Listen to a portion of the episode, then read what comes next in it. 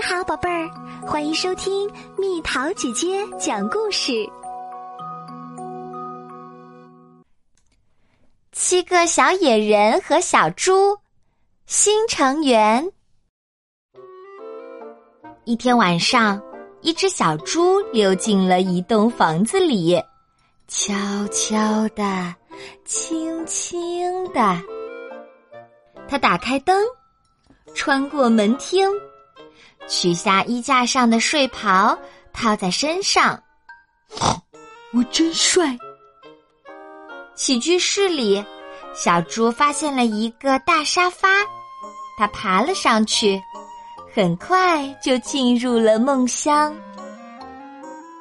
小猪睡得非常沉，丝毫没有感觉到任何异常。寂静的夜里。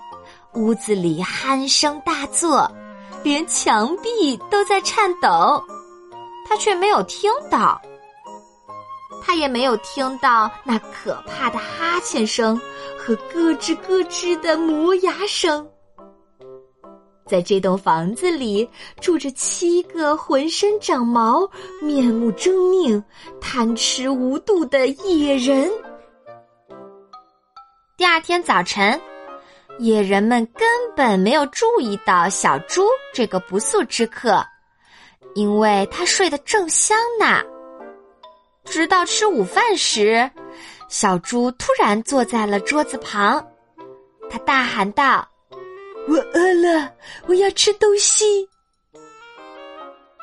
小野人们这才明白，原来小猪根本就不知道他们是谁。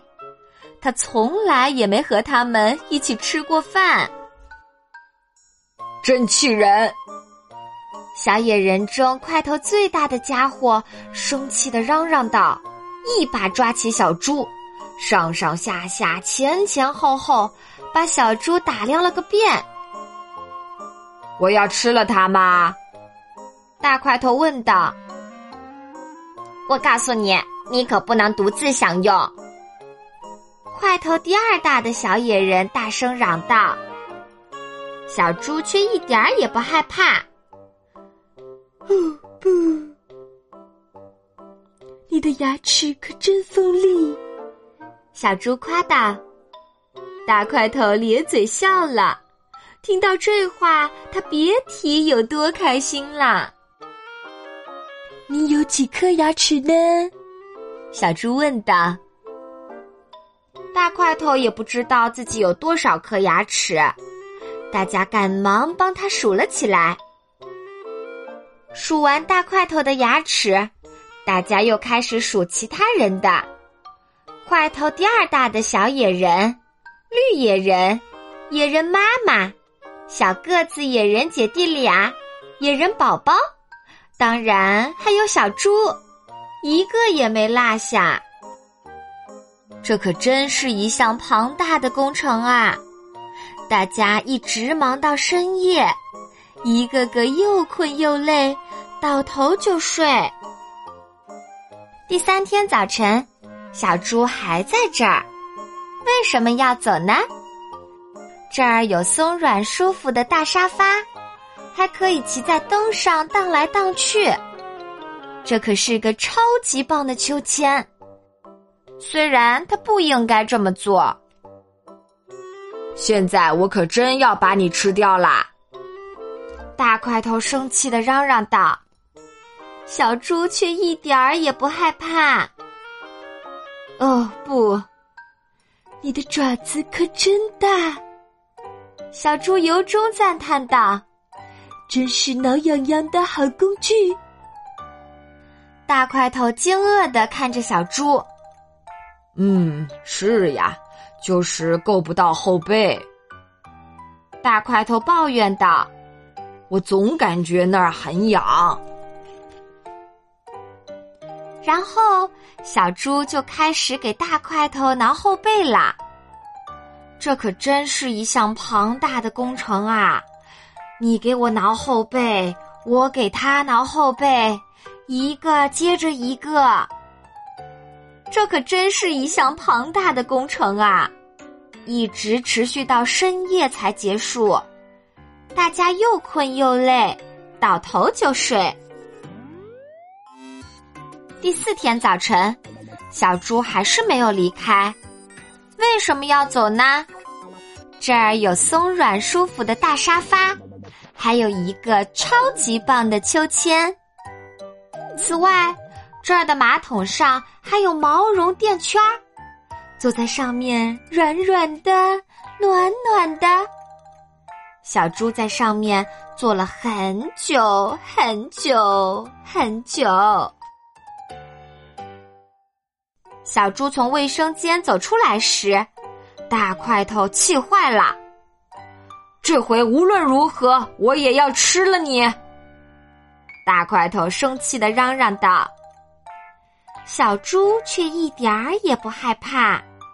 哦不，他摸了摸大块头的鼻子，说：“你的鼻子可真软呐，那么软还暖暖的，我真是太爱你的鼻子啦！”大块头以前从没听过这么温柔的话。这话就像蜜一样沁入了大块头的心田，大家开始相互摸鼻子啦。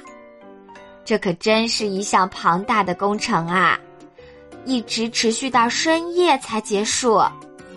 大家又困又累，倒头就睡。第五天早晨，小猪依然没有离开，为什么要走呢？这儿有松软舒服的大沙发，有超级棒的秋千，还有一个配有毛绒垫圈的马桶呢。还有一个大鸡窝，里面住满了鸡。不过，也许小猪不应该追着鸡到处跑。大块头也不再想着吃小猪这回事儿了，因为他心里这会儿还在滴着蜜呢。第六天早晨，突然传来了一阵敲门声。大块头打开门一看，门口居然站着一只大怪物。我饿了，我要吃了你！大怪物恶狠狠地说，声音震耳欲聋。大块头吓坏了，还好小猪站在他身旁。看到小猪。他突然心生一计，你你的爪子可真大！大块头声音颤抖的说道：“真是挠痒痒的好工具。”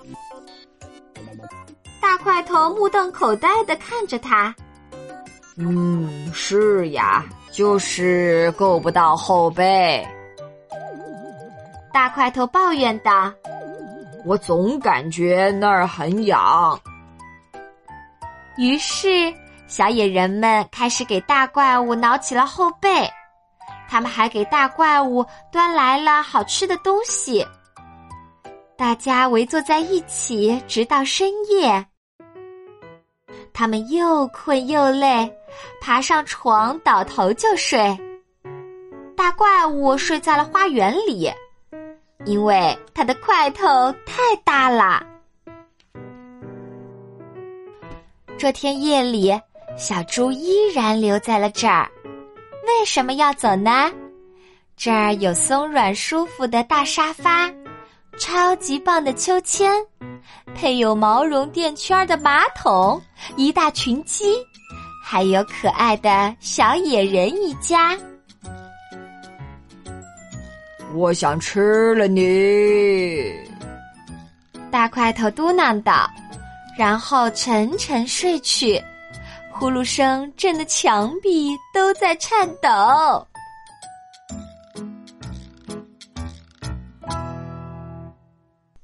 好啦，小朋友们，故事讲完啦。小猪真的就一点儿也不害怕野人锋利的爪子、尖尖的獠牙吗？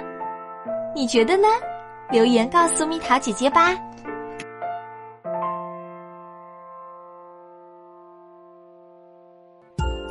好了，宝贝儿，故事讲完啦。